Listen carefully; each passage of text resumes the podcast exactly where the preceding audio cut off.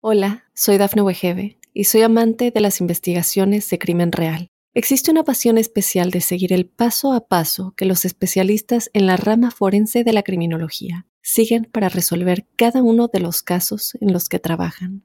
Si tú, como yo, eres una de las personas que encuentran fascinante escuchar este tipo de investigaciones, te invito a escuchar el podcast Trazos Criminales con la experta en perfilación criminal, Laura Quiñones Orquiza en tu plataforma de audio favorita. Hola a todos. Hoy os traigo al gran Manu Sola.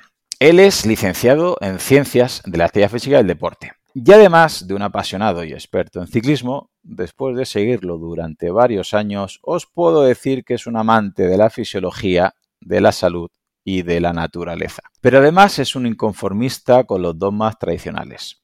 Y además de tener su propio podcast, un blog, y unos cursos espectaculares, ha escrito un libro que he de reconocer que me ha cambiado bastante la manera de interpretar muchos de los conceptos que tenía aprendidos hasta ahora. Así que para hablar sobre la complejidad y de los orígenes y la naturaleza del entrenamiento, no se me ocurre mejor invitado que Manu Sola. Así que muy bienvenido Manu, muchas gracias por estar aquí en mi podcast. Hola Claudio, pues oye, un placer, la verdad, estar aquí, me da hasta vértigo, eh, sabiendo los invitados que has tenido recientemente, pues bueno, te agradezco mucho la invitación. Pues vamos a ver, vamos a complicarle un poquito a la audiencia y a la vez a simplificarle estos procesos fisiológicos del entrenamiento para ir hablando lo que muy bien describes en tu libro, que poco a poco vamos a ir conversando. La primera pregunta es muy directa.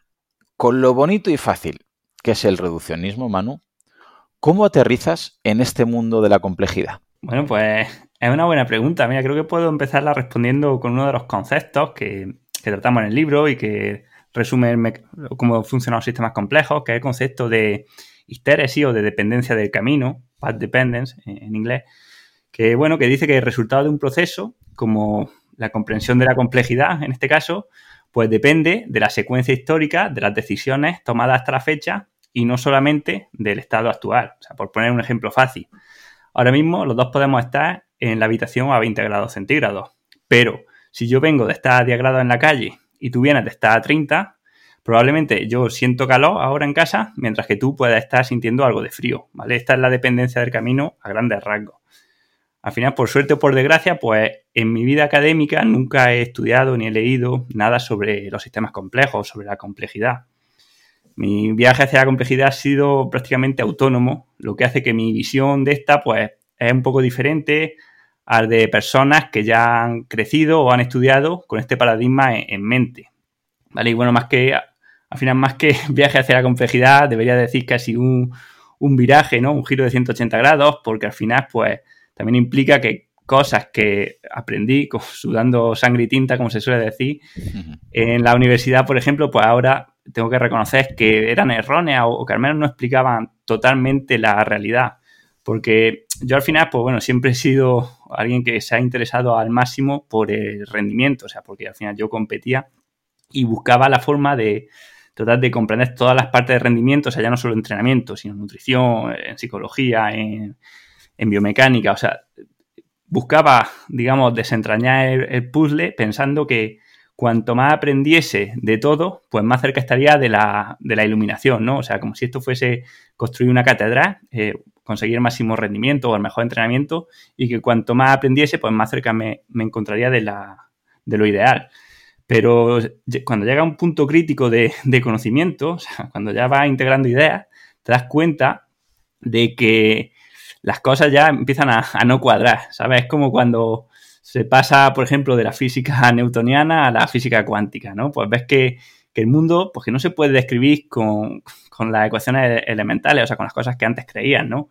Y veía pues eso, que muchos artículos, en teoría bien hechos, de ciencias del deporte, pues se contradecían o había huecos, había, mm, eh, digamos, cosas que no, que no terminaban de explicar bien la, la realidad. ¿Vale? Esto se juntó, pues que aunque llegó un punto donde casi yo creo que de forma también autónoma eh, dejó de apetecerme seguir estudiando sobre deporte porque veía que no avanzaba y también empecé a, investigar sobre más materias que también me gustaban, ¿no? Por ejemplo, hice cursos de, ecología y de gestión forestal y vi que, tenían casi la misma problemática. O sea, que, por ejemplo, la disputa que había entre, y que sigue habiendo, entre biólogos o ambientólogos por un lado y gestores forestales o ingenieros de montes por otro lado, pues es muy parecido a lo que ocurre en el entrenamiento y, eh, y la salud o a lo que ocurre con la política con la economía. O sea, que se implementan intervenciones que tienen lógica a corto plazo, destinadas a solucionar un problema, pero que luego generan una serie de consecuencias en cadena que a peores son, o sea, que a menudo son peores de lo que se pretende solucionar. Así, pues, me acuerdo además el día, o sea, un día entrenando, estaba escuchando el podcast de Marcos Vázquez, que entrevistaba a Sabino Padilla y eh, dijo algo de, sistemas complejos en el deporte y, como yo ya tenía esa idea en mi cabeza, aunque no conocía en realidad la teoría de sistemas complejos, pues como que, todo me cuadró y a partir de ahí, pues ya me puse a, investigar todo lo que pude sobre esto. De hecho, incluso hice dos, dos podcasts, eh, o sea, dos episodios de mi podcast sobre sistemas complejos y ahora los reescucho. Y no sabía la terminología, pero siento que no, no cambiaría nada de lo que dije. O sea, no, no metí la pata, ¿vale? O sea, yo tenía ahí las ideas, pero no sabía cómo explicarlas. Así poco a poco, pues ya fui pues bueno, busqué todos los libros que tuviesen la palabra complexity o sistemas complejos en el título, eh, hice cursos online, eh, luego ya conocí el grupo de Natalia Balaguer y todo el grupo de, sistemas complejos en el deporte, gracias al podcast, pues he podido hablar con ellos, incluso, bueno, también fuera de micro, hablo, hablo mucho, por ejemplo, con Pablo Vázquez, que me, me, me explica, me enseña las cosas que él ha investigado, y al final, pues poco a poco me voy haciendo una idea de la complejidad, ya no solo en el deporte, sino también para intentar aplicarla pues a, otros ámbitos de, la vida, ¿no? O sea, la biología, la psicología, la economía, en fin, una forma al final de, interpretar el mundo. Sí, la verdad es que yo tengo que reconocer que la primera vez que escuché estos conceptos fue, eh, igual que a ti te pasó con Marcos Vázquez eh, con el podcast de Sabino Padilla, yo fue contigo precisamente con Natalia Blague y con Pablo Vázquez y a mí, vamos, mm, me explotó la cabeza con el de Natalia Balaguer porque me acuerdo perfectamente el día que lo escuché, que lo tuve que escuchar dos veces y todavía acababa el podcast y digo, creo que he entendido mucho, pero me parece que tengo que desaprender muchísimas cosas, conceptos que tenía instaurados para poder seguir avanzando. Y ya con el podcast con Pablo Vázquez, ya un poquito gracias a esta introducción y a tu libro, creo que se abre un abanico de explicaciones, pero como muy bien dices, no solamente al entrenamiento, sino al metabolismo, a la fisiología y estoy seguro que a cualquier otra disciplina es fácil que podamos eh, aplicarlo y una de las cosas que, creo que suele ser muy común es lo que hemos, visto, eh, lo que hemos eh, preguntado antes respecto al, reduccionismo y me doy cuenta que la gente, cuando no tiene conocimiento de algo, cuanto más reduccionista es, eh, creo que es sinónimo de, felicidad, pero no porque tengan más conocimiento, sino precisamente por lo contrario. Es decir, por esa falta de conocimiento, un sí un no, un extremismo, un siempre, un nunca, ese reduccionismo les crea felicidad. Pero tú en tu libro y en tus podcasts explicas que este reduccionismo, y estoy 100% de acuerdo, es perjudicial tanto para la salud como para el rendimiento.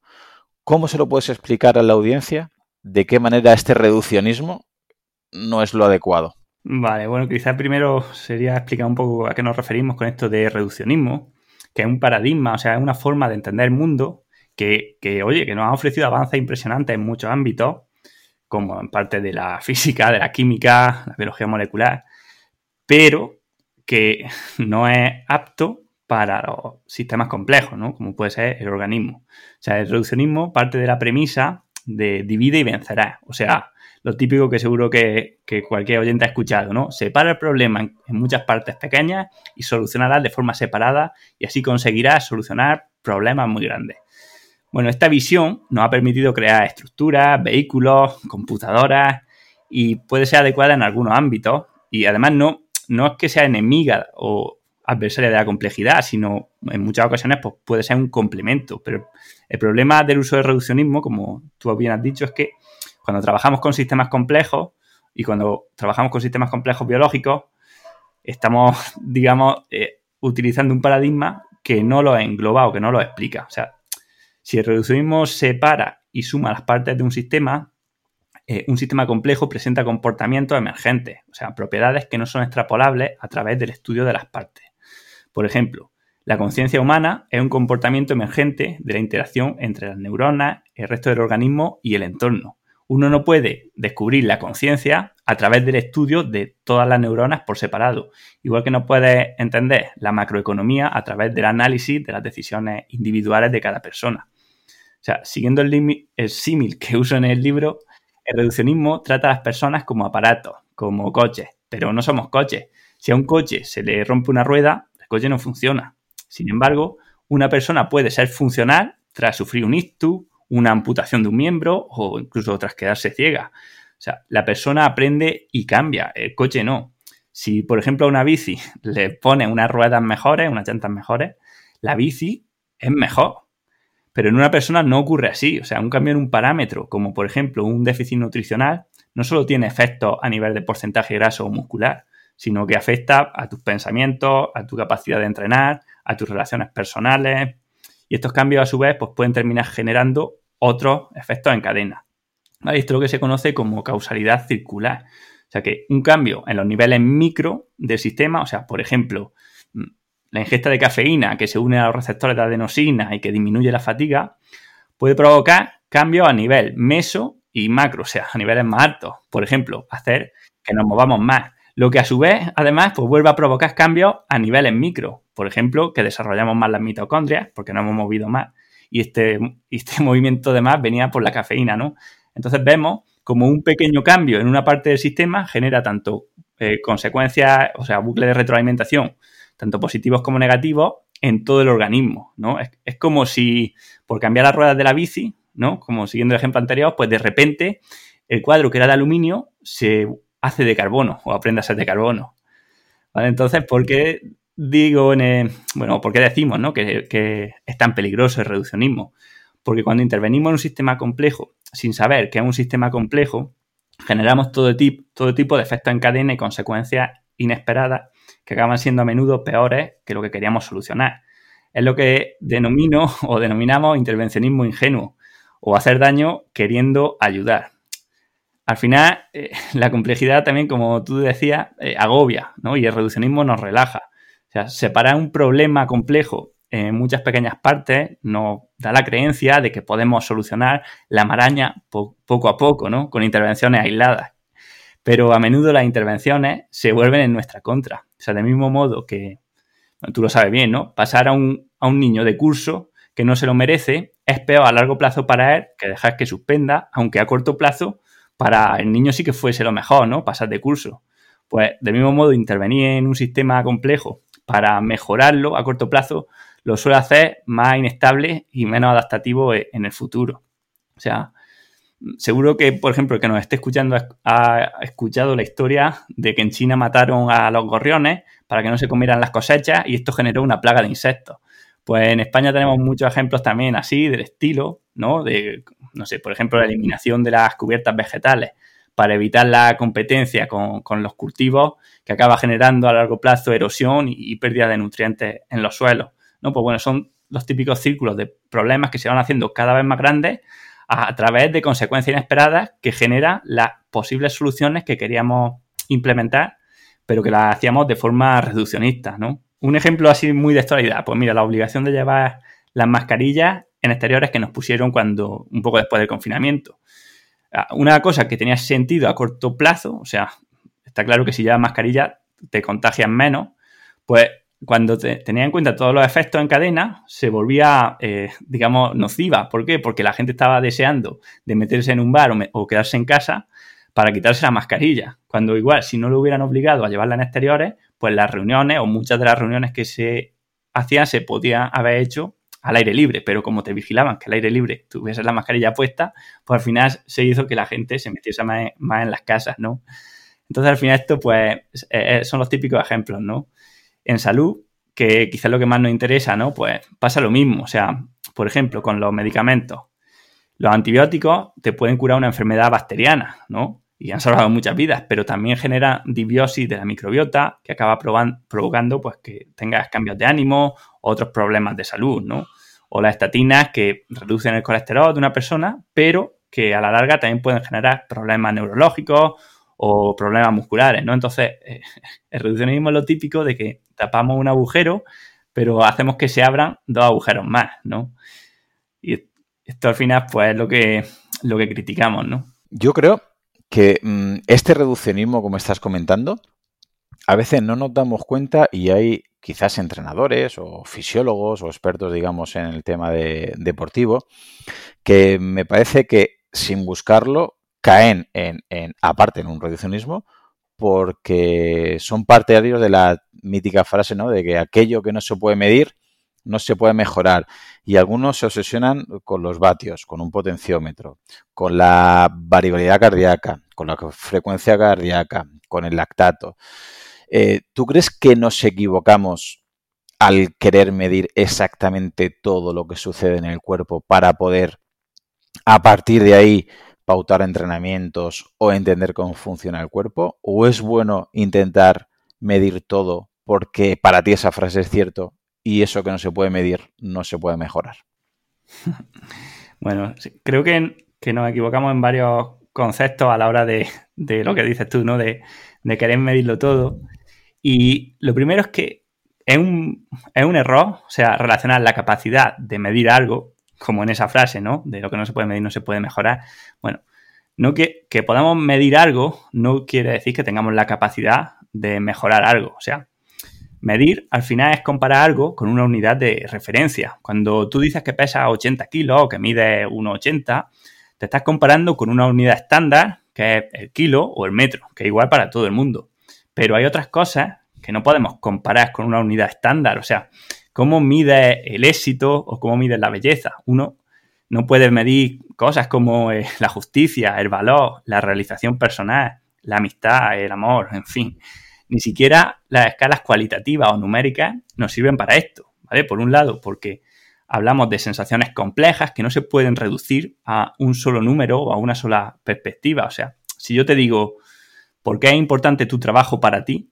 O sea, tú podrías darle un número eh, en una escala de 1 a 10. No. Claro, es, muy complicado puntuar porque sabes que hay muchos factores entrelazados. O sea, tu trabajo no se puede reducir a un número en una escala, ¿no? Si tuviéramos una conversación de media hora, me podría hacer una idea bastante más precisa de por qué tu trabajo es importante para ti. Pero a nivel de escala es bastante complicado. Y esto además tiene una segunda derivada y es que esta valoración es dinámica. O sea, si yo te pregunto, eh, ¿qué prefieres beber? ¿Agua o vino?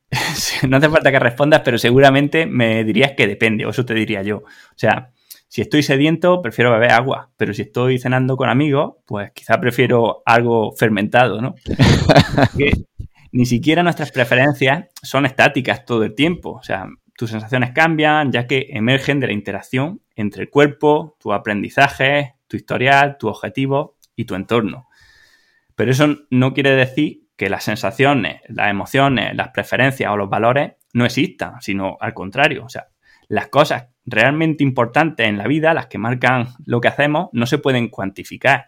El hecho de reducir un sistema complejo a un parámetro determinado es un acto de, reduccionismo. O sea, cuando se reduce, por ejemplo, la economía de un país al Producto Interior Bruto, la salud, al gasto en sanidad o la enseñanza a las notas del informe PISA, en realidad lo que se hace es degradarlo, porque la realización laboral o el tiempo libre son tan importantes como el PIB. La capacidad funcional, por ejemplo, es más importante que el gasto en sanidad. Y el pensamiento crítico de los alumnos es más importante que las notas del informe PISA, ¿no? O sea, así que dicho esto, en el libro eh, pongo de relieve también otro problema y es que confundimos el mapa con el territorio. O sea, medir todo aunque fuese absurdo, no sería un problema si supiéramos ponerlo en perspectiva, porque los datos son inocuos. Pero el gran problema es que los datos que podemos medir nos dan una sensación de control y nos hacen intervenir ingenuamente. O sea, como decimos, si una persona empieza a tener cada día la medición de sus niveles de glucosa a toda hora, puede llegar a la conclusión de que los alimentos que eleven mucho su glucosa plasmática son malos para él y tiene que evitarlos y viceversa. Y así podríamos llegar al punto de pensar que el plátano es peor que las patatas fritas porque te eleva más la glucosa y reduccionismo del estilo. Así que el exceso de información que tenemos, ¿no? Y más si es contradictoria, pues tiene otros problemas. Y otro problema más es la dilución de lo que es realmente importante. O sea, digamos que la señal se pierde entre tanto ruido. Cuanto más indicadores tenemos, pues más difícil es conocer lo realmente importante. O sea, fíjate la gente que va con, con los relojes inteligentes todo el día. Saben el número de pasos que hacen al día, su frecuencia cardíaca todo el tiempo, su variabilidad de la frecuencia cardíaca. Pero si le preguntas a esa persona, eh, ¿estás más en forma que hace un mes? Pues casi nadie te sabe responder.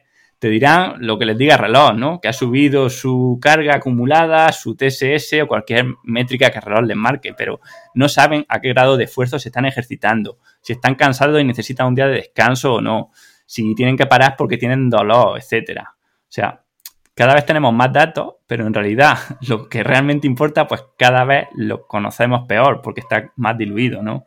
Así que, eh, para terminar, la frase que tú me decías, ¿no? Que es la frase de Kelvin, de que lo que no se puede medir no se puede mejorar, tiene una antítesis en una frase que se le atribuye a Einstein, como tantas frases, no sé si la diría él o no, pero la frase dice, no todo lo que cuenta se puede contar y no todo lo que se puede contar cuenta. O sea, podemos vivir mejor sin medir cómo de mejor estamos, ¿no? O sea, tenemos que hacer un cambio de paradigma y afrontar el hecho de que el mundo es más complejo de lo que nosotros podemos gestionar y podemos medir. O sea, en vez de intentar que el mundo encaje con nuestros modelos, quizás deberíamos romper los modelos y dedicarnos simplemente a observar cómo funciona el mundo. Vamos, completamente de acuerdo. Y lo que estabas comentando del reloj, yo tengo que reconocer que soy el primero que cuando empecé a utilizar eh, toda esta aparatología, ¿no? He llevado incluso potenciómetro en la zapatilla, el, strike para de, carrera, y llegaba un momento que era ver la frecuencia cardíaca, mirar la potencia, mirar el ritmo, mirar todo, menos escuchar un poquito tu percepción, tus sensaciones.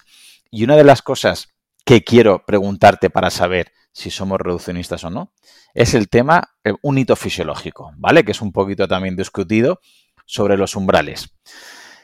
¿Existe realmente un hito fisiológico umbral aeróbico o umbral anaeróbico? ¿Qué nos dice esto sobre las intensidades a la hora de entrenar? Es decir, hay mucha gente que sobre todo en ciclismo, también obviamente en atletismo, según lo que le marque el Garmin, digo Garmin, digo Polar, digo Asunto, quieren ir a un ritmo determinado porque han dicho, han leído su entrenador o un compañero que tienen que trabajar justo por encima del umbral aeróbico, justo por debajo del anaeróbico o justo en uno de esos umbrales.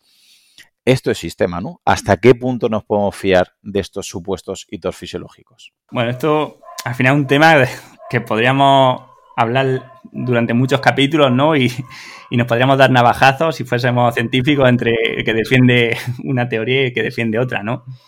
Pero bueno, eh, poniéndolo en perspectiva, ¿no? Y lo que yo explico en mi libro es que yo, a ver, creo que sí que existen umbrales, o sea, pero con un gran contexto que voy a explicar ahora, ¿no? Y es que existen decenas, si no cientos, de umbrales fisiológicos. O sea, podemos debatir si son umbrales o son zonas de cambio acelerado pero lo que está claro es que hay puntos donde el esfuerzo provoca que, por ejemplo, pues, se dispare la concentración de lactato, el consumo de oxígeno llegue a una meseta, eh, aumente en demasía la concentración de cortisol o de catecolamina, eh, la meseta de frecuencia cardíaca, de alfa 1, en fin, infinitos parámetros ¿no? que podemos medir que tienen comportamientos que fluctúan.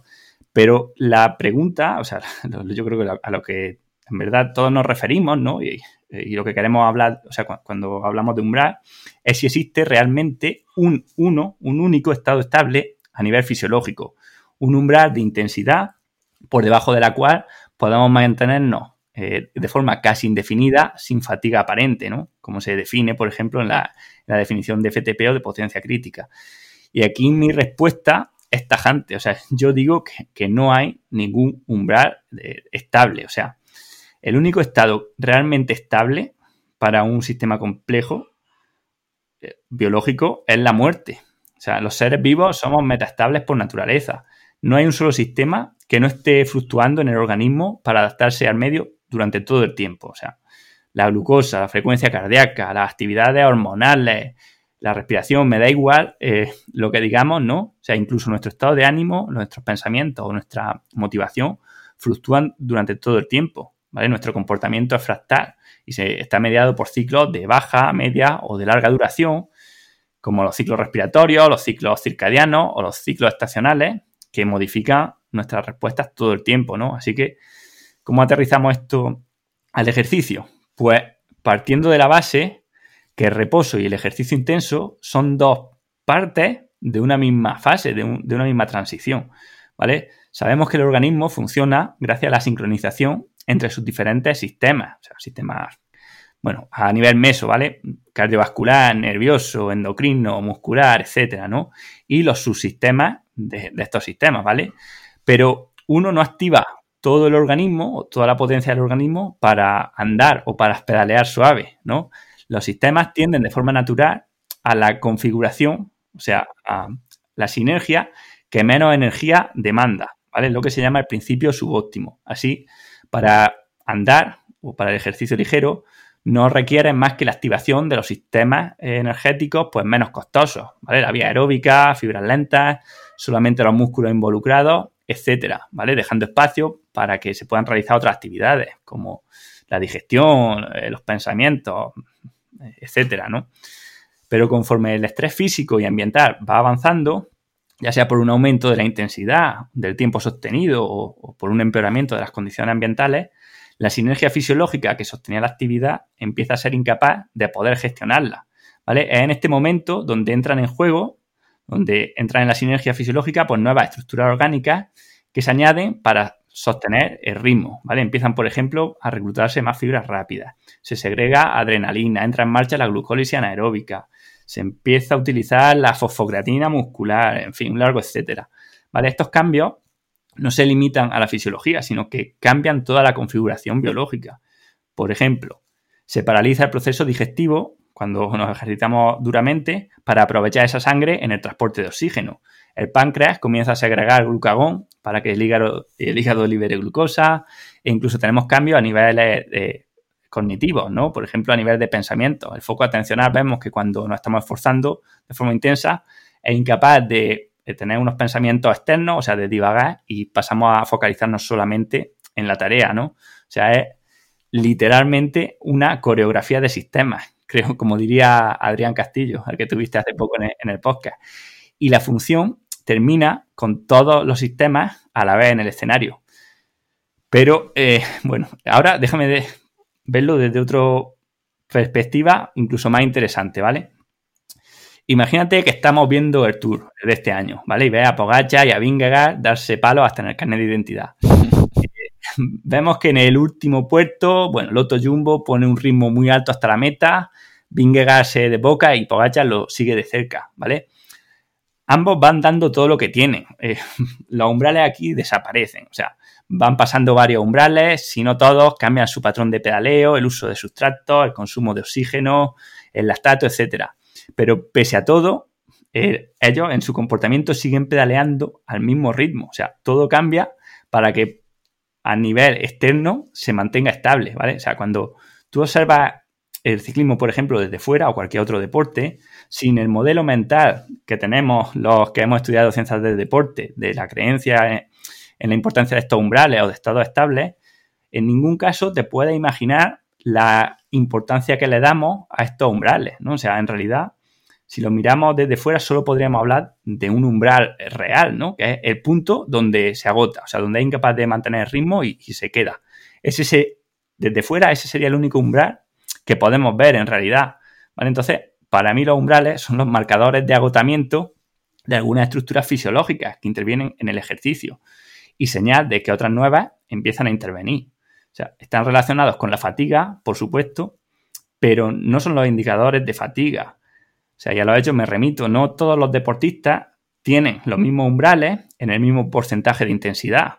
O sea, que diferentes deportistas pueden mantenerse un tiempo muy diferente a cada umbral, ¿vale?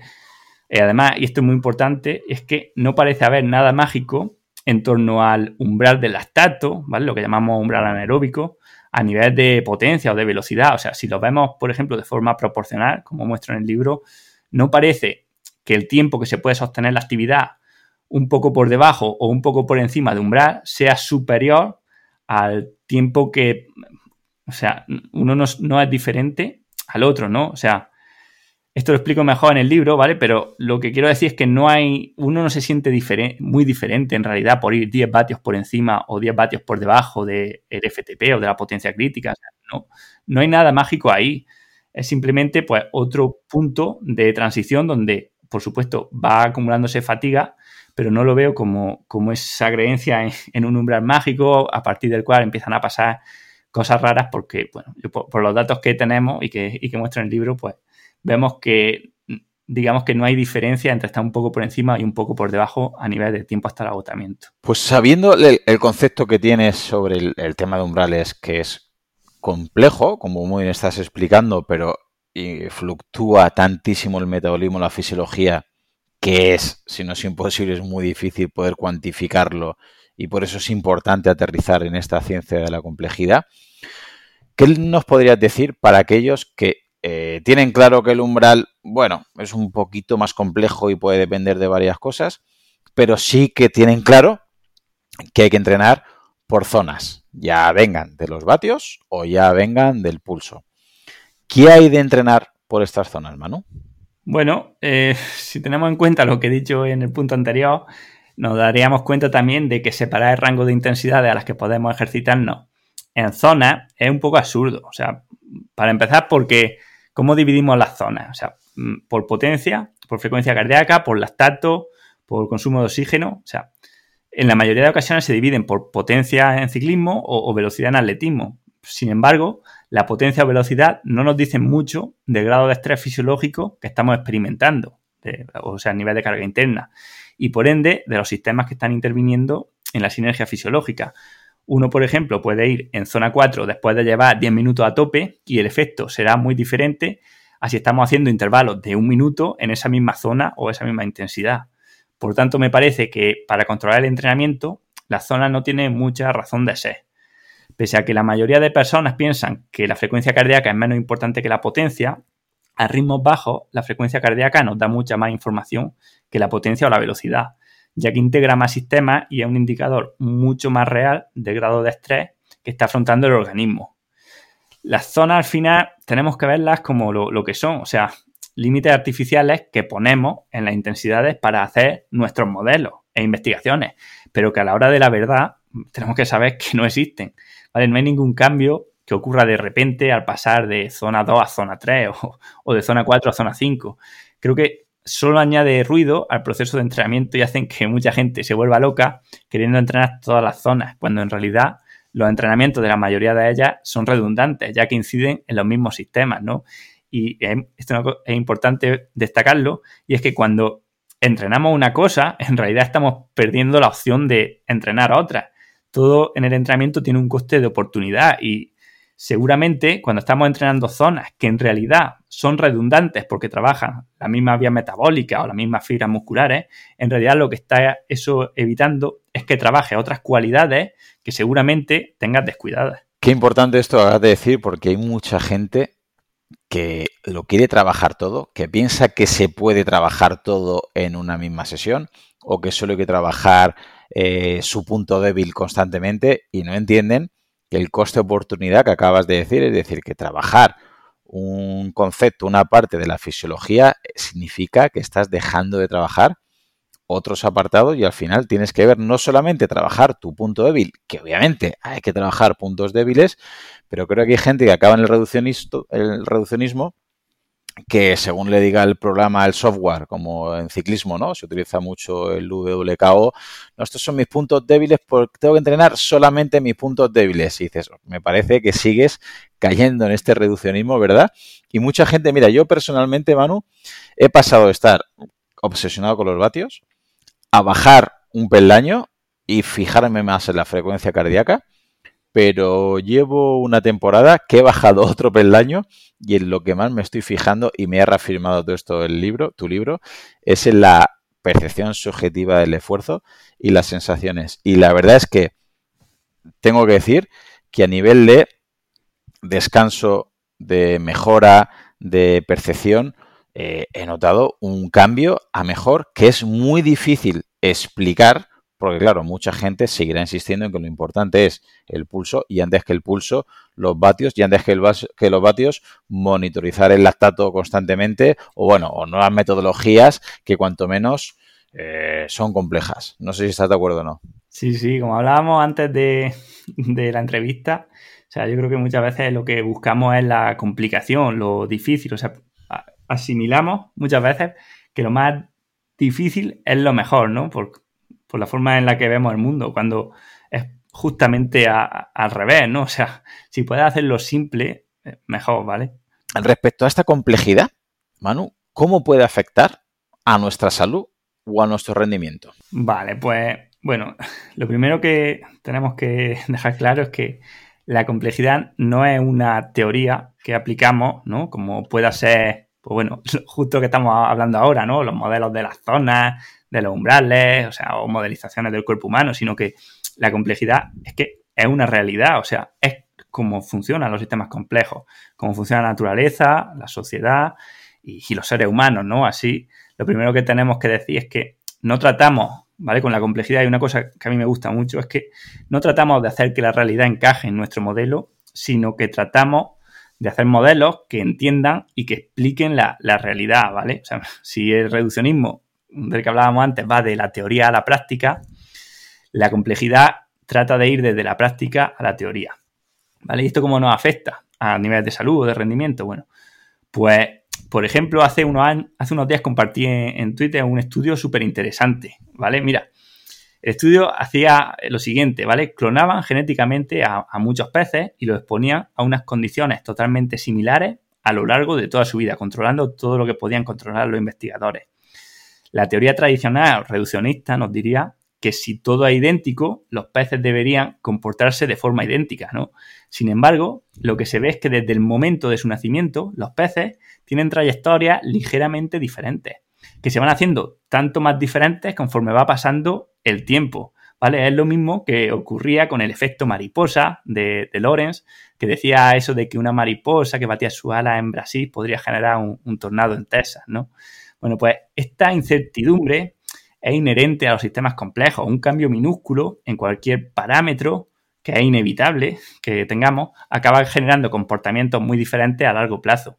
Así que imagínate esto en, un hijo o en un alumno, ¿no? O sea, el control que tenemos realmente sobre los sistemas biológicos es muchísimo más bajo del que pensamos que tenemos. Esto no, no quiere decir que no tengamos ninguna influencia, obviamente, pero sí que tenemos un margen de aleatoriedad que es mucho más grande de lo que pensamos y que cada cambio que ocurra puede afectar a su vez a cambios posteriores. Como somos complejos y, es lo que hay, pues eh, creo que comprender esta complejidad para empezar es la mejor forma de poder autoayudarnos. Y te pongo un ejemplo con lo que llamamos procesos anidados y que podemos entender, por ejemplo, en la lesión, en la enfermedad, en el rendimiento, en el estado de ánimo. O sea, por ejemplo, Vamos a suponer que te levantas un día en un estado normal, ¿vale? Para simplificar, un día típico. Está lloviendo, pero bueno, no te afecta, ¿no? Porque es lo normal ahora en otoño. De camino al cole, un coche se te cruza y está a punto de tener un accidente. Pero bueno, tú conociéndote te lo tomas con estoicismo y piensas, bueno, es estadísticamente normal encontrarme con un tonto al día, ¿no? Y sigue.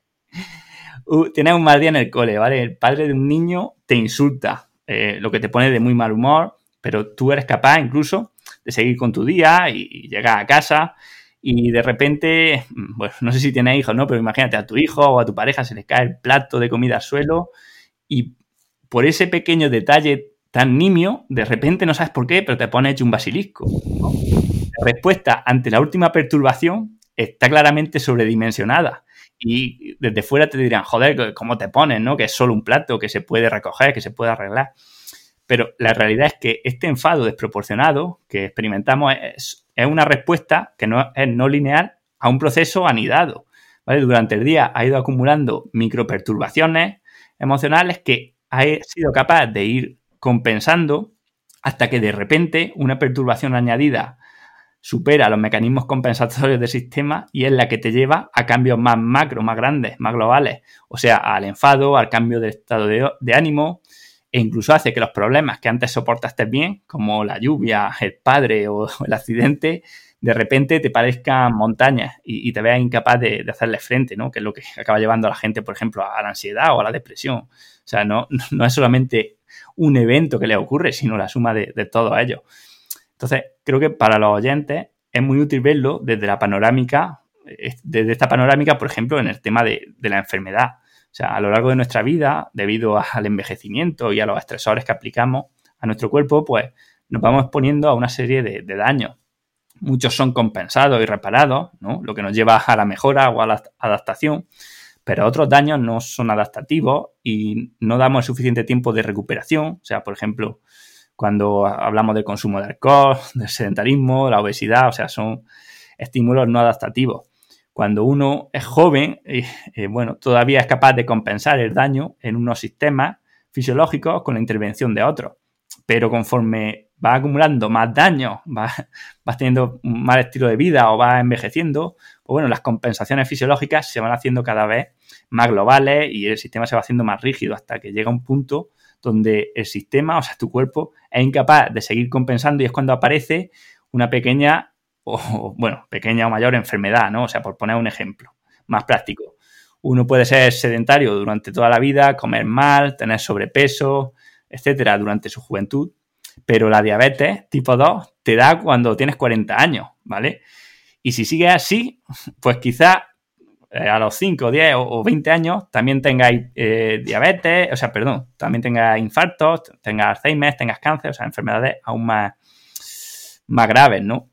Eh, al final, tú no puedes decir que el daño que has sufrido o la enfermedad se debe al último factor en llegar, ¿no?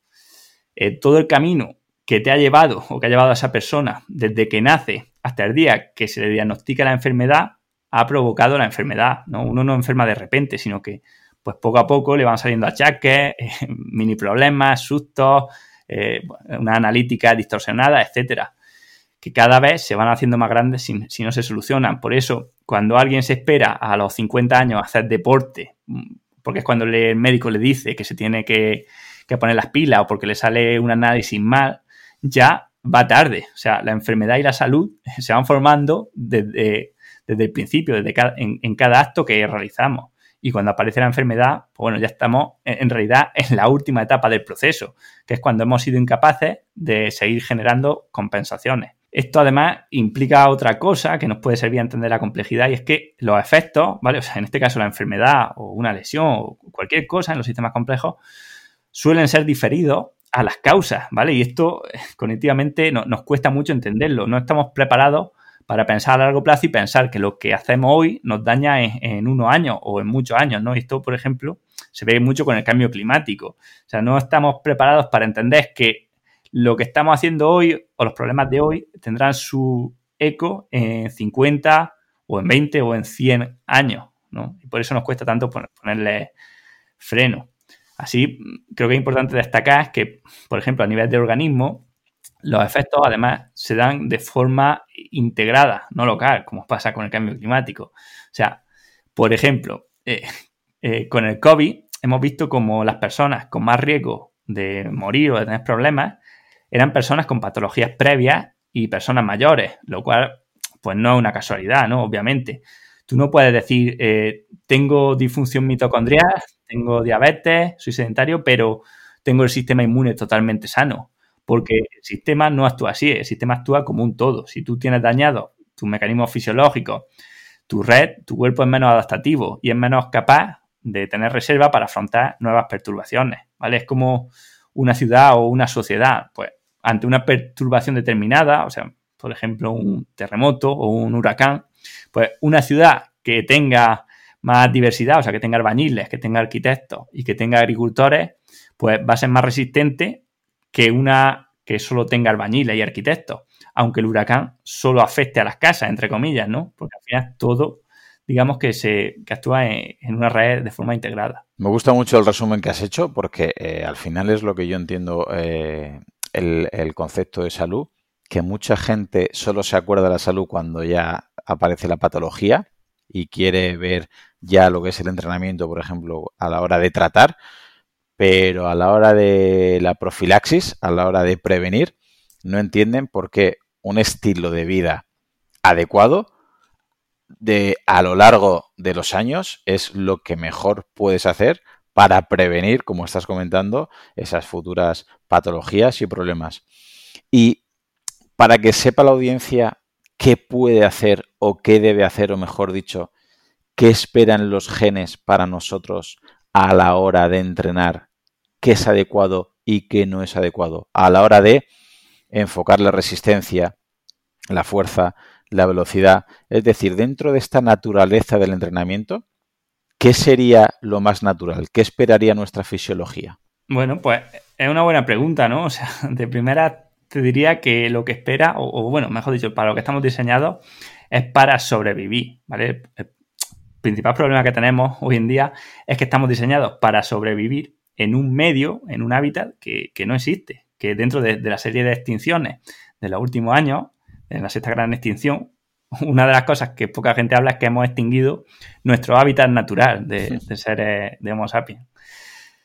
Al final, pues bueno, nuestros cuerpos están adaptados, queramos o no, al estilo de vida paleolítico y son estos estímulos ancestrales los que nuestro cuerpo espera y ante los que nuestro cuerpo reacciona. Eh, y no porque sean mágicos, ¿no? ni nada por el estilo, sino que simplemente es porque es el entorno donde tuvimos que evolucionar.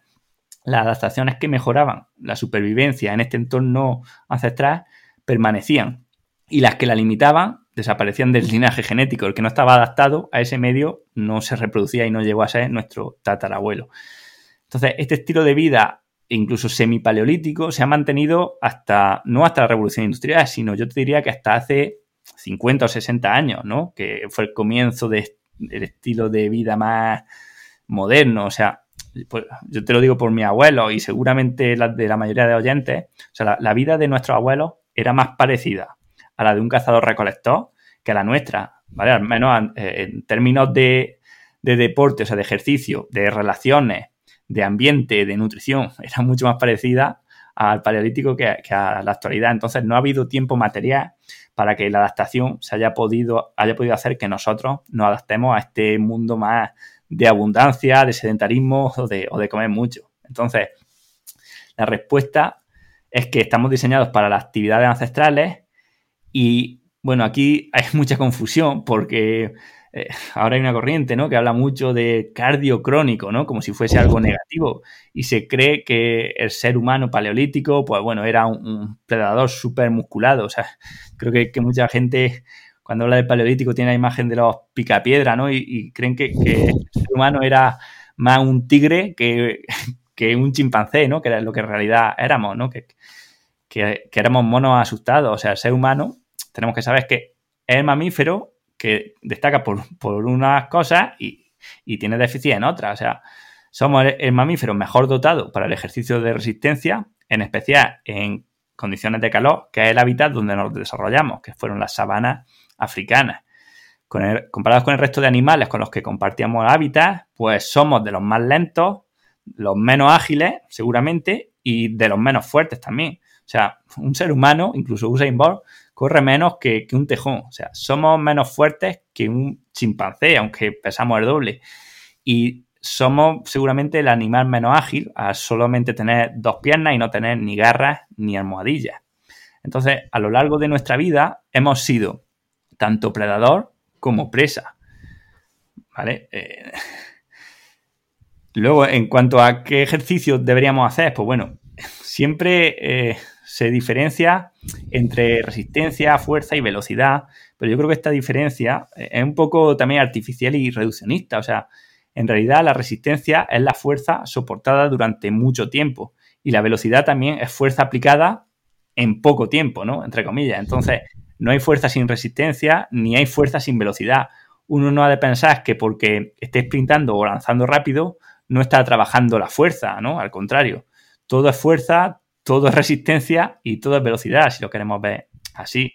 O sea, eh, entonces, más que pensar en esos términos, tenemos que pensar en, los estímulos que podrían ser evolutivos, ¿no? Los que hemos evolucionado para hacer.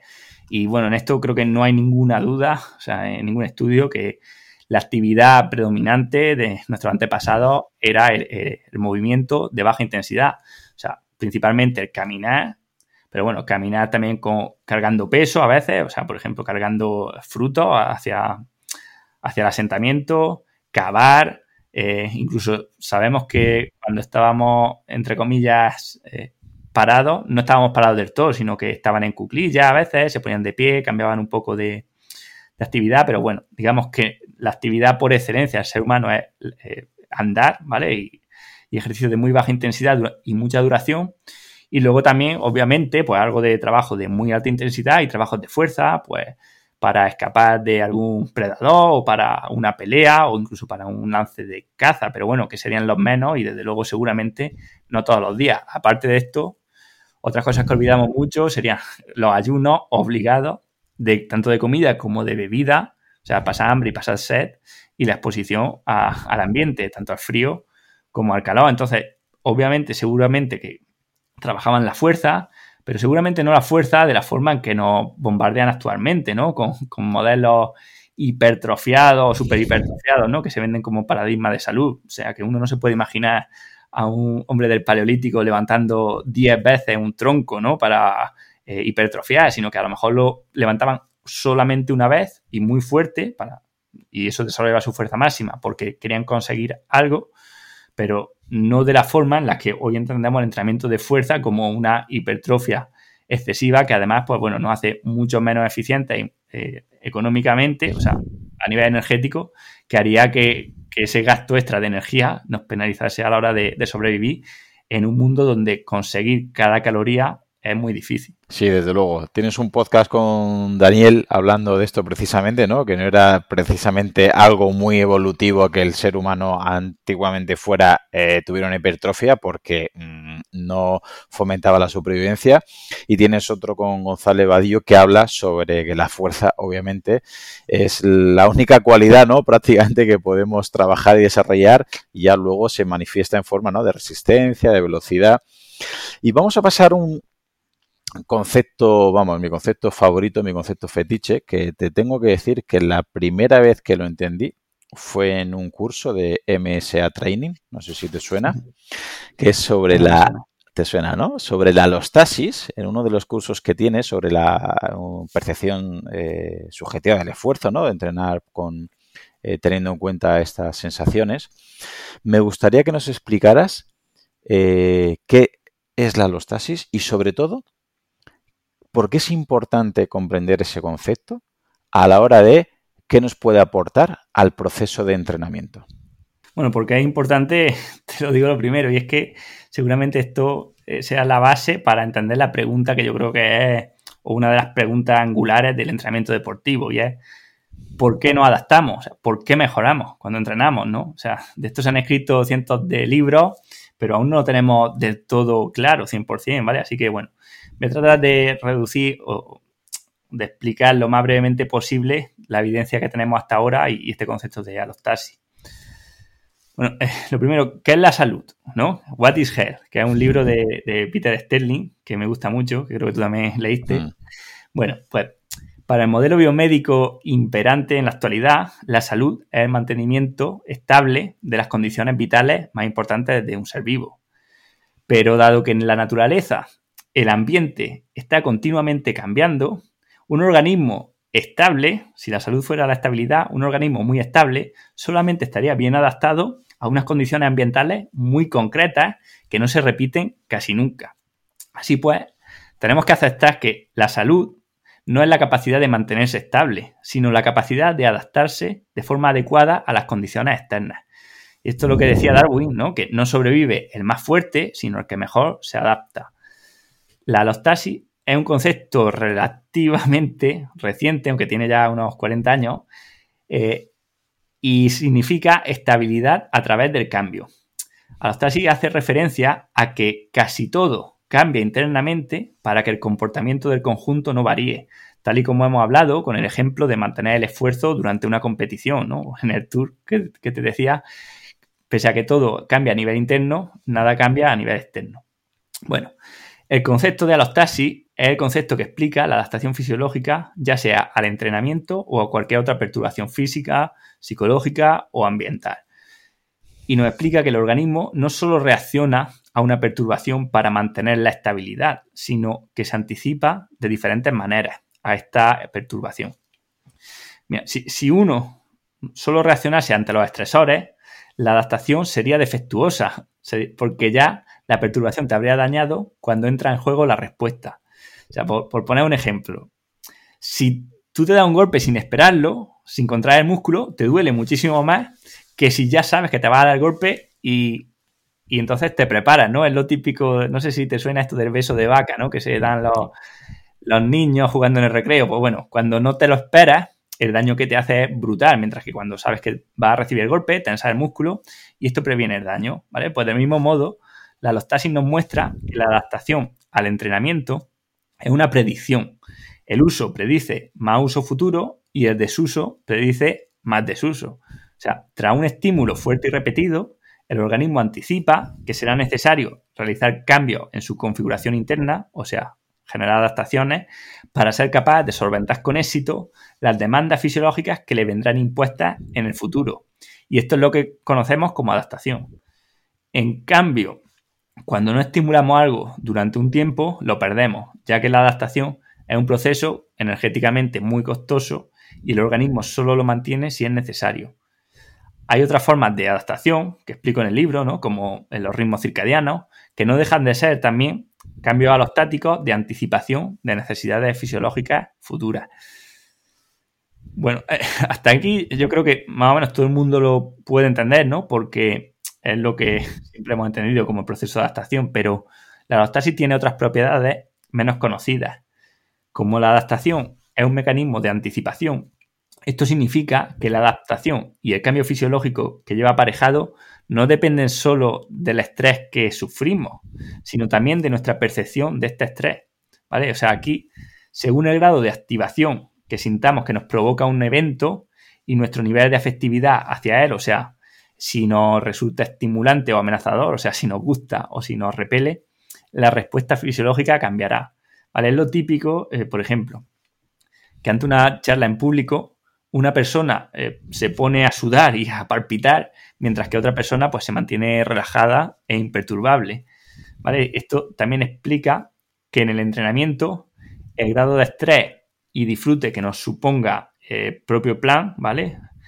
Así como la confianza que tengamos en el preparador o en que estemos haciendo el plan correcto, pueden aumentar o pueden disminuir las adaptaciones y o la fatiga que conseguiremos tras la misma intervención. ¿Vale? De esta forma ya no podemos seguir relacionando de forma directa la carga de entrenamiento con la adaptación o fatiga. Y tenemos que conocer que esta relación será diferente en cada persona y a cada momento por lo que tenemos que huir de los modelos de impulso-respuesta tradicionales del entrenamiento. O sea, tenemos que saber que esto no funciona como un banco donde metemos tanta dosis de entrenamiento y obtenemos tanta respuesta adaptativa, sino que las respuestas dependerán, por un lado, de las emociones y percepciones que sintamos ante ese estímulo de entrenamiento. Sí, vamos, creo que son conceptos que son imprescindibles que la gente empiece a, a comprender porque en base a eso podrán luego aplicarlo a su entrenamiento, a su fisiología, a su salud y al final se puede resumir en la frase que has dicho al principio con el ejemplo ¿no? de Pogachar, eh, que al final lo que hace el ciclista, lo que hace la persona que está entrenando su fisiología es cambiar para que nada cambie. Es decir, esa adaptación que tenemos de manera interna la hace el cuerpo para buscar esa estabilidad. Y ahí en base a eso subirá bajará la tensión arterial si lo cree necesario. Subirá bajará la frecuencia respiratoria, la frecuencia cardíaca, la tensión muscular y la parte lo hace de manera predictiva. Es decir, el cuerpo se anticipa a lo que piensa que va a suceder precisamente para que haya una estabilidad. Otros ejemplos que sueles poner que me gusta mucho es cuando estás en la bici y te caes o, o, piensas que te vas a caer enseguida, contraes toda esa musculatura de manera predictiva, porque el cuerpo dice, si me caigo, me voy a hacer daño, entonces me voy a poner en tensión muscular para evitar un daño mayor, es decir, para tener una estabilidad y que no haya tanta lesión. Y eso yo creo que es el principio que deberíamos entender para poder luego eh, prever lo que va a suceder a nivel fisiológico. ¿Es así, Manu? Exactamente. Mira, esto se ve muy bien, por ejemplo, con el placebo y con los nocebos. O sea, desde el punto de vista del reduccionismo o del modelo biomédico, no, se entiende cómo puede funcionar un placebo. ¿vale? Y sabemos que los placebos y los nocebos generan también cambios fisiológicos en el organismo. O sea, que, que tú creas que un medicamento te cura algo, o sea, al final te lo acaba curando, ¿vale? No es que el medicamento, que puede ser un placebo, ¿no? No es que el medicamento sea mágico o tenga nada eh, beneficioso para ti en muchas ocasiones, sino que tu cuerpo, prever un efecto que va a tener, lo genera en, anticipación, ¿vale? Entonces, esto podemos utilizarlo en nuestra contra con los nocebos o a nuestro favor, y es lo que tenemos que intentar, ¿no? Por eso muchas veces la gente cuando cree que algo le ayuda a mejorar el rendimiento, si está muy convencida, de verdad que le mejora, aunque, aunque no haya evidencia de que eso lo, mejora, ¿no? O sea que, por, ejemplo, hay un estudio muy interesante, ¿no? Donde a unos ciclistas le engañan diciéndole que les van a inyectar EPO, cuando en realidad lo que le están inyectando es glucosa. Y esos ciclistas mejoran el rendimiento entre un 2 y un 3%, ¿vale? O sea, mejoran la mitad de lo que se estima que mejoran cuando le inyectan la sustancia real. O sea, date cuenta, y a ellos no les están dando nada, pero eh, la previsión del organismo de que están mejorando es lo que hace que mejoren, ¿vale? O sea, es, algo que es increíble y que queda mucho, mucho por desarrollar, pero que tenemos que integrarlo en nuestros modelos de salud si queremos llegar a entender bien el organismo. Efectivamente, no conocía ese estudio, pero es, es, muy curioso y me lo creo porque a veces con la suplementación pasa exactamente lo mismo. Que hay gente que por tomar betalanina al día o creatina al día siguiente ya eh, te reconoce que entrena mucho mejor, que recupera, que ha podido aguantar y dices, fisiológicamente es imposible, así que sabemos que a nivel psicológico está haciendo un efecto que, bueno, si no hay un efecto perjudicial, bienvenido sea. Y para, eh, otro, para terminar, otro de los conceptos que me gusta mucho para entender a la hora de relativizar el, rendimiento y, y la adaptación, el otro concepto que quiero hablar contigo es la fatiga que también daría para un podcast entero, ¿qué nos podría decir que provoca eh, el agotamiento? Es decir, ¿por qué nos fatigamos realmente, Manu? Bueno, pues esta es otra de las preguntas que, claro, en realidad aquí podríamos hacer 100 capítulos y, seguramente no, no, lo hablaríamos todo, ¿no? Lo que hay publicado. Pero bueno, vamos a tratar de condensarlo al máximo, ¿no? Eh, vale, creo que si le preguntase a la mayoría de oyentes por qué se fatiga, diría algo relacionado con la acumulación de lactato, las musculares, la falta de glucógeno, etcétera, ¿verdad? Esta ha sido durante muchos años la visión tradicional de la fatiga, en un modelo reduccionista donde el organismo pues, se ha relacionado con un coche y bueno, pues igual que al coche le puede faltar aceite o gasolina, pues el organismo se le agotaba el glucógeno o, acumulaba eh, demasiado lactato. Pero la realidad es que cuando se miden estas variables en deportistas que han llegado al punto de agotamiento, se ve que casi siempre hay un margen para seguir, o sea que estos valores no han llegado a, su límite. Por lo tanto, bueno, se da por hecho ya que el, agotamiento no puede ser solamente consecuencia de un fallo local, sino que tiene que ser algo sistémico, ¿no? O algo psicológico. Mm, lo voy a explicar de una forma que creo que a los oyentes les puede ser más, más fácil de, entender porque lo van a ver como, como en ellos mismos, ¿vale? O sea, Vamos a tratar de explicarlo con los conceptos de rigidez y flexibilidad que utilizan en sistemas complejos. O sea, imaginemos que nuestro deporte, por ejemplo, eh, consistiese en construir una pared de ladrillo, ¿vale? Y, la tarea del deporte consiste en ir al montón, coger un ladrillo, transportarlo hasta la casa, ponerlo en la pared y poner la mezcla y repetirlo, ¿no? Bueno, pues al principio de empezar a hacer el muro, la persona que está fresca es capaz de sostener la actividad con una pequeña parte solamente de su capacidad funcional, lo que nos permite tener la capacidad de adaptarnos a nuevas demandas que puedan ir surgiendo en la tarea. O sea, por ejemplo, podemos hacer esa tarea a la vez que mantenemos una conversación, podemos pegar un salto para no pisar al gato, podemos llevar el ladrillo con una mano mientras con la otra eh, llevamos un vaso de agua, etcétera, ¿vale? O sea, podemos decir que la persona, el sistema, está en un estado flexible porque se adapta, ¿vale? Es flexible, o sea, se adapta a las demandas de la tarea de una forma adecuada y rápida. Pero conforme la tarea avanza, pasa el tiempo, ¿no? Y se va acumulando cada vez más fatiga y además hay que poner los ladrillos más altos y pesan más. Bueno, cada vez necesitamos involucrar a más estructuras orgánicas en la tarea de construir el muro, ¿no? Pues ya empieza, eh, por ejemplo, en, esta tarea, empieza a cambiar el patrón de movimiento, ¿vale? Y para seguir llevando estos ladrillos, pues empezamos a tener que cambiar de postura, cambiarnos los de mano, eh, usar otros músculos, apoyarnos en la pared, se, podemos decir que a nivel interno se rompen fibras musculares, aumenta el consumo de oxígeno, la acidosis, etcétera, ¿vale? Estos cambios incluso repercuten a nivel nervioso, que no deja de ser también un... O sea, la conciencia no deja de emerger del organismo, ¿no?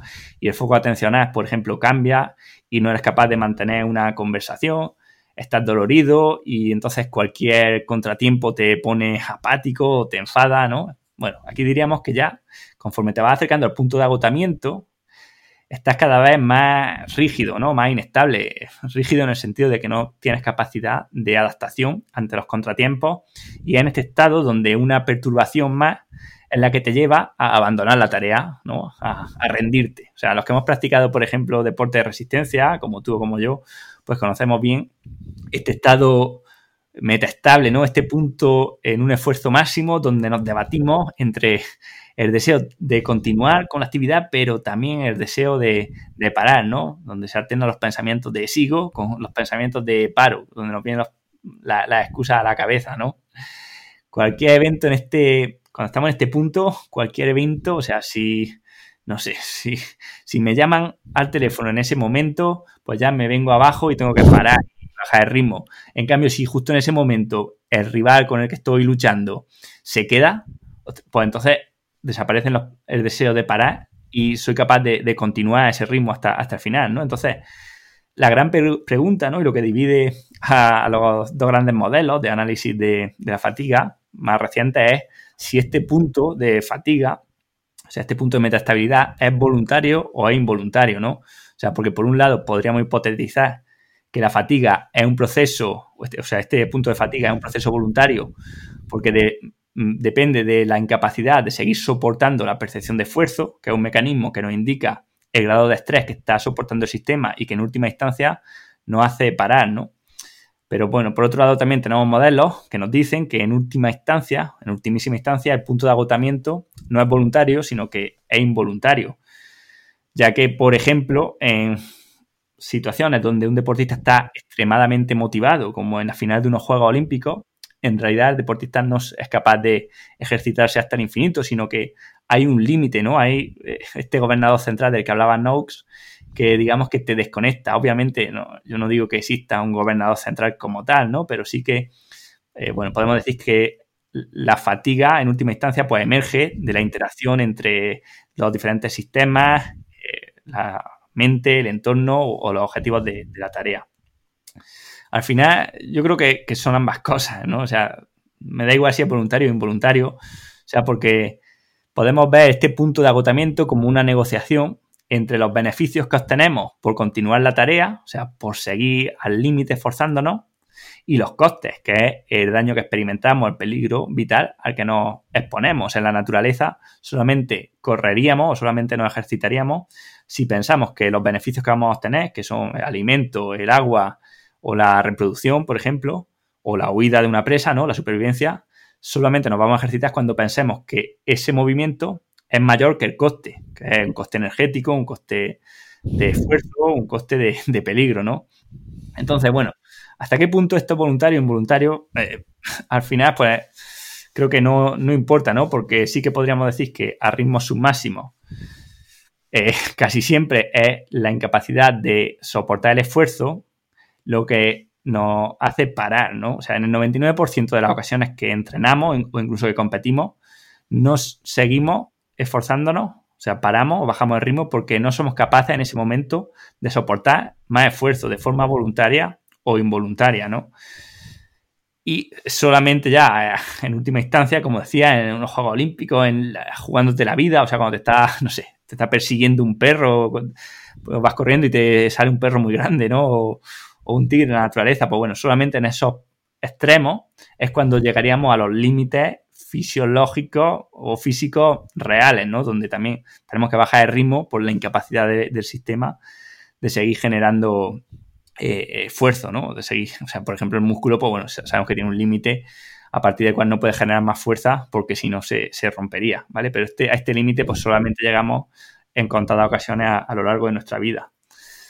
Así que, bueno, yo lo que, lo que diría al oyente para que no se líe es que la fatiga en última instancia, en el 99% de las ocasiones, depende de la incapacidad que tenemos de soportar la percepción de esfuerzo. ¿Vale? Y esto independiente de lo que diga el lactato, eh, los vatios, el pulso, el oxígeno o cualquier otro parámetro que estemos midiendo, ¿vale? Porque uno puede llegar al agotamiento sin haber llegado al consumo máximo de oxígeno, ni a la concentración más alta de lactato, ni a tener eh, daños críticos en las fibras musculares, etcétera, ¿vale? Entonces, al final, en última instancia, eso. Nos fatigamos porque somos incapaces de soportar el esfuerzo. Muy interesante, Manu. Y ya para terminar, ¿cómo podríamos aplicar la ley de Pareto respecto a la complejidad? Es muy difícil poder resumir, pero ¿cómo aplicar dos o tres cosas de lo que hemos estado comentando a la hora de entrenar o ejercitarnos con tanta complejidad como hemos estado eh, explicando en el podcast, sin caer en el otro extremo, ¿vale? En parálisis por análisis, porque yo, por ejemplo, fui el primero que cuando empecé a leer un poquito sobre complejidad, a escuchar pues, a Pablo, a Natalia, al principio con tu libro, llegaba un momento que, claro, para todo era, me tenía que parar, pensar, razonar, planificar y al final caemos a veces ¿no? en esta parálisis porque dices, bueno, esto, ¿en qué punto me encuentro? ¿Qué estoy trabajando? ¿Qué zonas, vías energéticas, fisiología, eh, glucógeno, grasas? ¿En qué punto estoy? ¿Cuál es mi objetivo? ¿Qué nos podrías decir? ¿Cómo, cómo aplicar ley de Pareto, Manu, a la hora de entrenarnos? Claro, después de todo lo que hemos hablado, yo creo que el oyente se puede asustar mucho, ¿no? Y, va a pensar que es imposible entrenar bien, ¿no? En un mundo con tantos efectos secundarios, eh, consecuencias inesperadas, ¿no? Y, comportamientos no lineales. Pero esto, lo que sí le diría es que si lo quiere hacer de una forma racional, o sea, si quiere ver el cuerpo como un mecanismo y encontrar la forma óptima de entrenar, es que nunca la va a encontrar, ¿no? Pues precisamente por esto, ¿no? Porque los sistemas complejos no se pueden optimizar porque son dinámicos, ¿no? Y entonces eh, el óptimo sería diferente en cada segundo, ¿no? Pero sí que sabemos, pese a toda esta complejidad, sabemos perfectamente lo que necesita el organismo para estar sano. Entonces tenemos que irnos a, lo macro y no a lo micro, no irnos a, a la respuesta de cada enzima en particular, ¿no? O de cada hormona, sino a qué eh, actividades o qué patrones de nutrición tenemos que realizar para, estar bien, ¿no? Porque es que últimamente lo vemos, o sea, yo lo veo en todas las disciplinas en las que voy siguiendo, o sea, psicología, en, nutrición, en, entrenamiento, en, salud dental, como tuviste el podcast el otro día, en oftalmología, medicina, me da igual, o sea, casi todos los avances se basan en, en, reconectar con el estilo de vida evolutivo que nuestro cuerpo espera. O sea, como digo en el libro, uno no necesita conocer fisiología para darle a, las mitocondrias exactamente el estímulo que necesitan, ¿no? O sea, los hombres paleolíticos y mujeres paleolíticas no sabían eh, fisiología, pero hacían ayuno intermitente, autofagia, tenían las mitocondrias más funcionales que nosotros, en fin, comían exactamente lo que ahora sabemos que es la dieta perfecta, eh, tenían el ciclo circadiano perfectamente regulado con lo que ahora sabemos que tenemos que hacer, o sea, ellos lo hacían todo bien sin tener ni puta idea, ¿no? Porque al final, pues bueno, eh, hacían lo que su cuerpo esperaba, ¿no? Y al final, esto es lo que tenemos que, llegar a comprender, ¿no? Que nuestro cuerpo está preparado para sobrevivir y, y, nos hace buscar lo que necesita a través de sensaciones y emociones. Al final, pues, el cuerpo nos hace saber que estamos cansados a través de fatiga, nos hace saber que tenemos que estarnos quietos a través del dolor, que si tenemos que comer o beber a través de la sed, del hambre, eh, del sueño para dormir, ¿vale? Entonces, e, el cuerpo nos avisa de lo que necesita.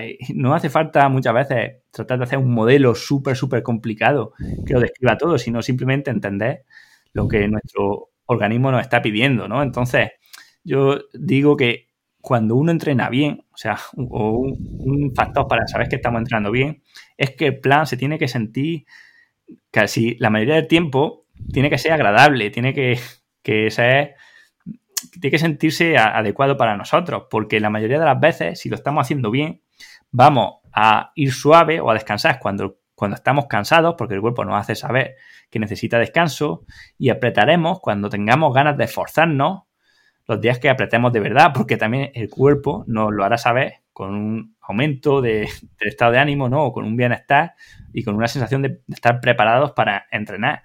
Porque cuando uno hace bien la nutrición, eh, come con hambre y, bebe con sed, ¿no? Y, al final duerme con sueño y en definitiva pues hacemos lo que el cuerpo nos pide, ¿vale? Y con esto casi nunca nos vamos a equivocar. yo creo que luchar contra nuestra naturaleza es una causa perdida de antemano.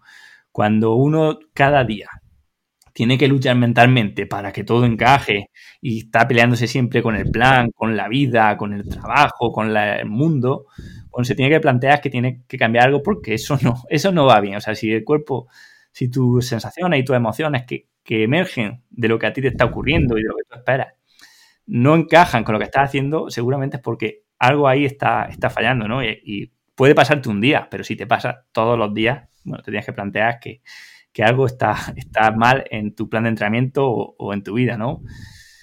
Y ya para terminar, yo creo que, que, lo digo también en el libro, o sea, entrenar bien es que es muy sencillo. O sea, solamente hace falta, de verdad, o sea, escuchar al cuerpo, moverse mucho, dar los estímulos adaptativos para los que estamos diseñados y ajustar esto a nuestro deporte practicado, si es que competimos. Con, esto ya tenemos eh, más del 80% conseguido. Luego ya podemos complicarnos todo lo que queramos, pero de verdad que es que esta base, que es lo más fácil, es muchas veces lo que peor hacemos, ¿no? O sea, la gente no, no, no, quiere aceptar que lo fácil que es entrenar y buscamos entrenamientos, como tú decías, súper rígidos. Tengo que ir todo el día a estas pulsaciones o a estos vatios y hacer estas series de 8 minutos y si, eh, si me toca entrenar y descanso ya la he cagado y todas estas cosas al final lo único que hacen es que nosotros mismos nos, metemos en, unos problemas que, en los que no tendríamos que, que meternos, ¿no? O sea, estamos, digamos, complicándonos para no conseguir nada, sino al revés, para perder lo que teníamos. Me encanta esta última reflexión que has hecho porque de verdad, si pudiera un Garmin, un Polar o un Sunto medir la, lo que es capaz de medir nuestra percepción subjetiva del esfuerzo, valdría mm, un millón de euros porque creo que no hay nada que se pueda parecer a, a, nuestras propias sensaciones y como bien dices, yo soy muy pesado muchas veces con la gente que igual que entras al aseo cuando tú notas que necesitas entrar al aseo, deberías comer cuando tuvieras hambre, deberías dormir cuando tuvieras sueño, deberías beber cuando tuvieras sed y deberías entrenar de la manera que te lo pide el cuerpo. Cuando todo eso encaja, aparece la magia. Cuando todo eso no encaja es cuando tenemos problemas que muchas veces lo quieren eh, arreglar con recetas, con recomendaciones eh, generales y no entienden que es imposible. Y por eso a todo el mundo les recomiendo muy encarecidamente que te sigan. Espero que la gente ya sepa lo que es ciclismo evolutivo, que es un podcast donde las entrevistas son espectaculares. Recomiendo encarecidamente tu página web y tus cursos en MSA, ¿no? que son tus iniciales, MSA Training, que puedo decir sin miedo a equivocarme que ratio, calidad, en vatios, ¿no? Como decíamos, y precio es una pasada, es decir, la información que das en esos cursos a nivel de fisiología, de entrenamiento, el último que tienes de nutrición, la verdad es que es muy, muy, muy recomendable y tengo que decir que es de los sitios donde me atrevo, repito, más he aprendido con muchísima diferencia. Y sobre todo, pues de lo que hemos hablado hoy, de tu libro, que es un librazo, La naturaleza del entrenamiento, la ciencia de la complejidad aplicada al entrenamiento de resistencia y que, como te comentaba antes de empezar a grabar, que es un libro que a mucha gente, eh, pues eso, no estoy seguro que le guste porque no hay recetas, no te pone qué eh, entrenar la semana 1, la semana 2, la semana 5, dónde meterle el microciclo de descanso, porque eso realmente no debería ser lo que debíamos buscar. Pero es un libro que estoy seguro que es el que necesita el 99% de la población. Y no hay nada más que ver reseñas como las de Pau Boyer, como Kilian Jornet o como Adrián Castillo, que vamos, que dejan al libro a la altura que, que se merece. Así que antes de despedirme, aparte de agradecerte que te hayas pasado por aquí y nos hayas explicado esta complejidad de la naturaleza del entrenamiento y del metabolismo, que realmente es así, como amante de economía, de fisiología, de ecología, de filosofía, de entrenamiento, que demuestras en tu libro que sabes de todos esos temas, por eso lo haces tan complejo que no complicado como es el cuerpo. Me gustaría hacerte una pregunta antes de despedirnos que tú a veces haces en tus podcasts. Ahora mismo, pensando en tu futuro, ¿qué estás aprendiendo o qué quieres aprender, Manu? Bueno, pues lo primero, muchas gracias por, todo lo que has dicho y te agradezco mucho. Y luego, bueno, respondiendo a, esto, pues mira, la verdad que es que es un tema este de, la complejidad tan, tan grande y tan apasionante que es que, bueno, solamente pienso en, o que me gusta aprender mucho más de ello, ¿no? En, los diferentes ámbitos, no solamente en el deporte, ¿no? Porque al final yo creo que, muchas veces los rendimientos son decrecientes y, y tengo menos margen de aprender por ejemplo, aplicado al deporte o a la salud que en otros ámbitos, ¿no? Pero sí que, por ejemplo, pues, bueno, yo cuando terminé el libro pensaba que, joder, digo, es como, o sea, era al final pues como lo máximo que yo podía juntar, ¿no? Y me, costó mucho esfuerzo, pero gracias a esto, ¿no? Y a la gente que he ido entrevistando en los podcasts, que imagino que a ti te pasará lo mismo, pues claro, tienes oportunidad de compartir muchas más ideas, de unir puntos, ¿no? Y al final, pues, van emergiendo nuevas ideas que me, me gustaría pues poner también en algún sitio, ¿no? O sea, formas de, por ejemplo, profundizar más en el libro, llevarlo más a la práctica, en fin. Hay muchas cosas que me gustaría trabajar más, ¿no? Ya no y como digo, ya no solamente en el, en el entrenamiento, sino que también, bueno, hay muchas ideas que creo que pueden servir para un tema que necesitamos en la actualidad, que es la psicología sobre todo, ¿no? O sea, cómo afrontar los problemas, cómo motivarnos, cómo gestionar los, los contratiempos, ¿no? Y, bueno, sí que creo que por ahí, bueno, investigando y estudiando mucho, mucho de, psicología y todo lo relacionado con la mentalidad, espero que se pueda hacer alguna cosa, ¿no? Y, por último, pues ya que, ya que la pregunta me aprovecho para decir por aquí que tenía en mente sacar un, o, crear un, como un side project, ¿no? Que relacionado con la complejidad, pero en, en digamos, un podcast de complejidad que no tuviese que ver con el ciclismo, ¿no? Porque a veces siento que la etiqueta de ciclismo, ¿vale? Me limita un poco en muchas cosas que a mí me interesan y que no puedo tratar en, mi propio podcast, ¿no? O hablar en redes sociales. Entonces, creo que no tengo tiempo material para hacer esto, ¿no? Pero sí que me gustaría o tengo en mente como hacer una especie de podcast descentralizado, ¿no? Donde muchas personas diferentes que, se, que conozcan la complejidad ¿no? y sean expertas en, estos temas, pues puedan venir como, como, autores, ¿no? O sea, o, hacer tertulias de diferentes personas, ¿no? Juntando gente, expertos de diferentes ámbitos eh, o de ámbitos de actualidad para, digamos, tratar de divulgar mejor este paradigma de la complejidad pues en otros temas que no sean solamente el entrenamiento. Así que, bueno, desde aquí, y también te lo digo a ti, ¿no? Pues a cualquier persona que le guste la idea y que quiera participar y que, que sepa sobre el tema, ¿vale? O sea, no, que no sean solo opiniones, sino obviamente un poco de formación, pues creo que, me puede escribir y que a ver si entre todos podemos hacer que, tengamos esto, ¿no? Como un espacio donde la complejidad se pueda aplicar también a, a la actualidad. Wow, qué bonito, qué interesante, qué prometedor. Pero yo te digo ya que estaré encantado de escucharos porque mi conocimiento sobre la complejidad tiende a cero. Eh, muchísimas gracias, Manu. Te mando un fortísimo abrazo y espero verte por aquí de nuevo para hablar de nuevas temáticas. Bueno, pues sería un honor. Así que muchas gracias por la invitación, Claudio. Gracias a ti. Un abrazo, Manu. Solamente agregar que si te ha gustado, la manera de agradecérmelo es que lo compartas con algún amigo, algún familiar, tu grupeta de entrenamiento o algún compañero. Si ves interesante el contenido y quieres escuchar los próximos episodios, suscríbete en tu reproductor de podcast habitual. También recordarte que me puedes encontrar en Instagram, Facebook y sobre todo YouTube, Twitter o en mi blog Profe Claudio Nieto, donde intento compartir información que creo interesante aclarar y divulgar.